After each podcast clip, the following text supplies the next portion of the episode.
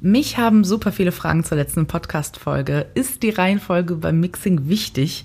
Erreicht und auch eine Kontroverse erzeugt.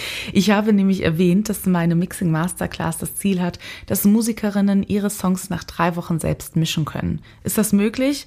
Ja, auf jeden Fall.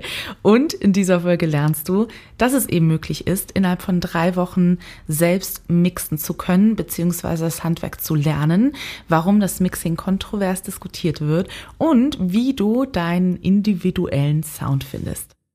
Hallo und herzlich willkommen beim Podcast durch den Tontechnik-Dschungel. Mein Name ist MJN, ich bin Musikerin und Gründerin von MJN Technik, der Tontechnik-Community für Frauen bzw. Flinters. In diesem Podcast führe ich dich durch Fragen, löse Mythen auf und gebe dir Rezepte gegen Panikattacken. Hier dreht sich alles rund um die Frage, wie produziere und vertreibe ich radiotaugliche Musik von zu Hause aus.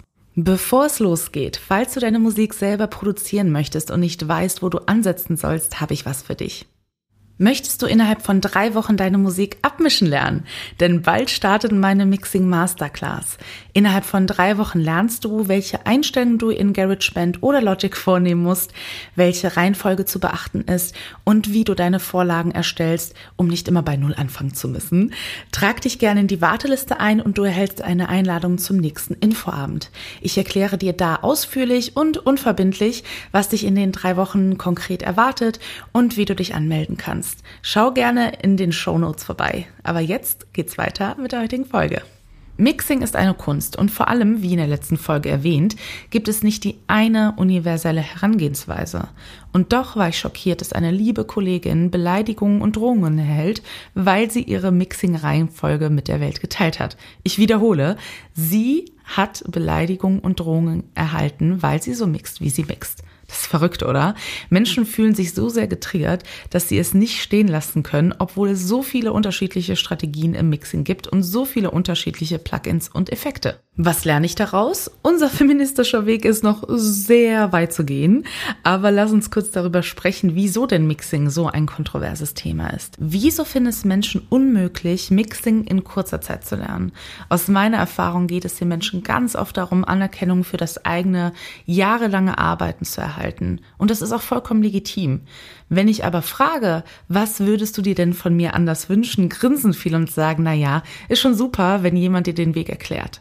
Um dir heute einen besseren Einblick zu geben, führe ich dich inhaltlich durch die gemeinsamen drei Wochen der Mixing Masterclass. In der Session 1 zeige ich dir, wie du überhaupt dein Homestudio einrichtest und deinen Aufnahmeraum optimierst und dich aufnimmst. Das Ziel ist es, dass du dein Homestudio eingerichtet hast und deine Musik auch optimal eingepegelt aufnimmst. In der zweiten Session lernst du, wie du deine aufgenommenen Spuren strukturierst und so bearbeitest, dass das Mixing starten kann. Hierzu zählt das Schneiden, Fade in, Fade out, das Gain Staging sowie das Panorama und die Lautstärkenverhältnisse. Das Ziel ist hier, deine Spuren zu sortieren, Klänge zu trimmen und zu optimieren als letzte Vorbereitung für das Mixing. Hier gibst du auch jedem Instrument und Klang einen Platz auf der virtuellen Bühne. Session 3. Hier geht es rund um das Thema Filter bzw. EQ oder Equalizer.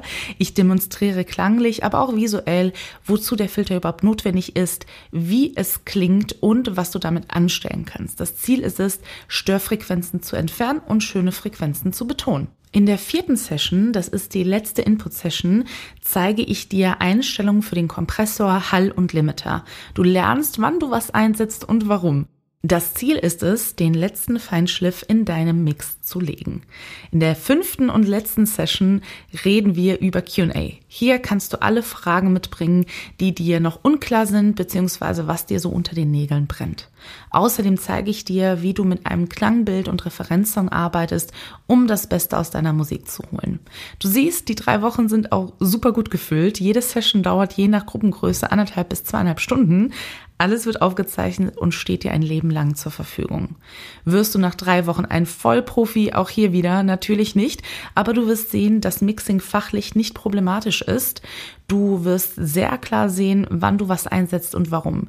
Die Kunst ist beim Mixing ähm, oder liegt darin zu verstehen, was sich für dich gut anhört, um deinen individuellen Sound zu finden.